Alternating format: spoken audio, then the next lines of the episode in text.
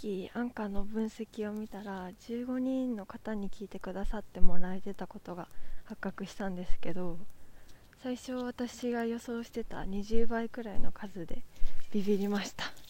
スルメです。もっと聞ける内容のポッドキャストになってからまず10人超えるのかなって思ってたんでちょっとかなり恥ずかしいですよね。あと分析の内容内容概要を見ればなんか年齢と性別とかどんな人が聞いてくれるのかっていうのが分かるんですけど28から34歳の層が一番多くてですね今日はそんな荒さの方々に媚びを打っていこうと思います。私は録音したい話題を軽くメモしてるんですけど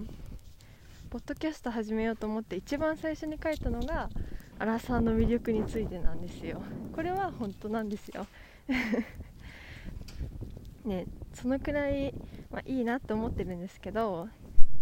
私の好きな YouTuber とか歌手とか、まあ、ポッドキャストをしている方々とか争がアラサーが多くてですね。なんでそんなに私はアラサーに魅力を感じるのかなって考えた時に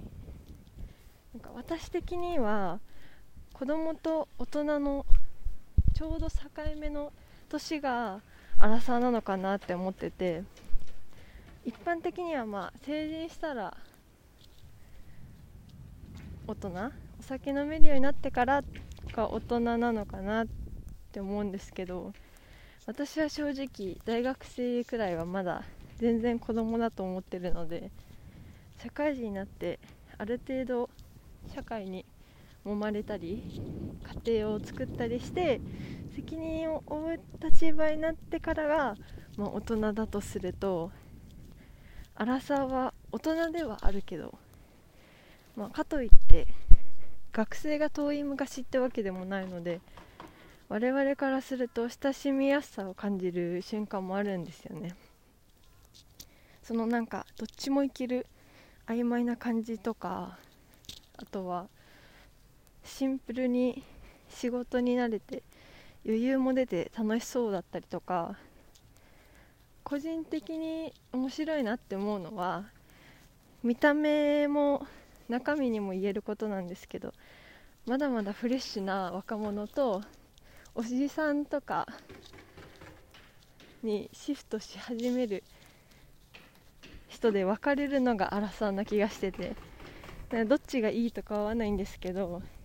それは個人的に面白いなって思います